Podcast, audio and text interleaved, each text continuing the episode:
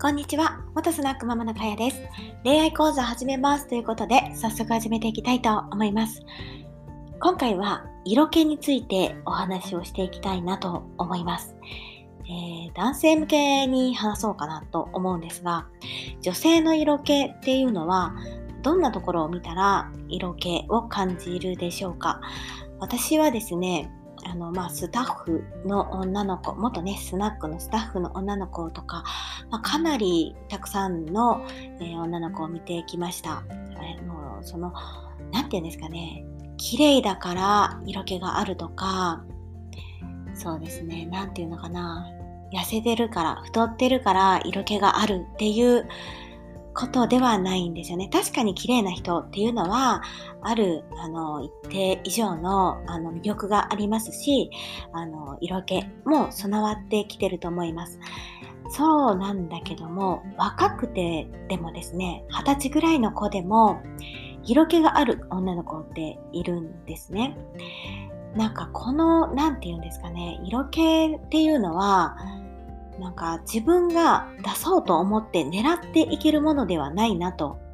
なんかね、痛感してます。私ももう、あの、色気をね、求める年では確かにもうないのかなと思ってまして、やはり、あの、お店をしてた頃ですね、あの、自分にも色気というものが欲しいなって思ってたんですね。なんだけども、あの、やっぱり先ほども言いましたけど、狙え、狙ってできるものではないってことなんですよ。この色気というのは、もちろん体型、見た目にあの出るところもあるんですが、まあ、声だとか仕草だとか、自分が狙えないところっていうのが結構大きなウェイトを占めてるんじゃないかなと思います。で、あの、印象的に残ってる女の子で言うとですね、やっぱりちょっとふくよかな子だとか、まあ、細い子でもね、すごく色気のあるなって思う女の子とかいたんですね。で、あの、びっくりしたことに、女が見る、まあ私ですね、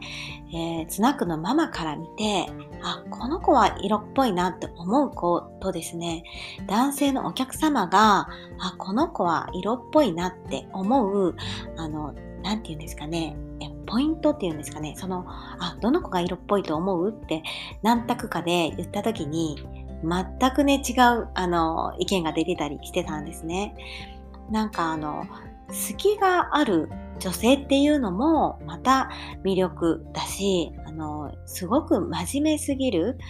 あなんとかこう言われたらこうカチッと返すとか、なんか、なんて言うんですかね、型にはまってしまう女の子っていうのも、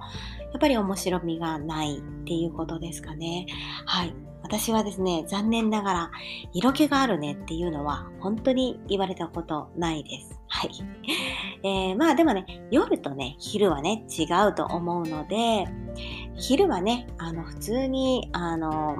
まあ見た目もね、ちゃんとしてるといいと思うんですが、夜ですね、やっぱり性生活になると、あの、リミットをね、外して、えー、攻めて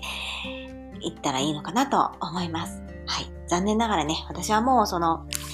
色気っていうのを、まあ、追い求めてない、もう年代に、ね、なってきてはいるんですけど、そうですね、なんか、まあ、色気っていうと、まあ、狙えないとこなのかなってちょっと思いました。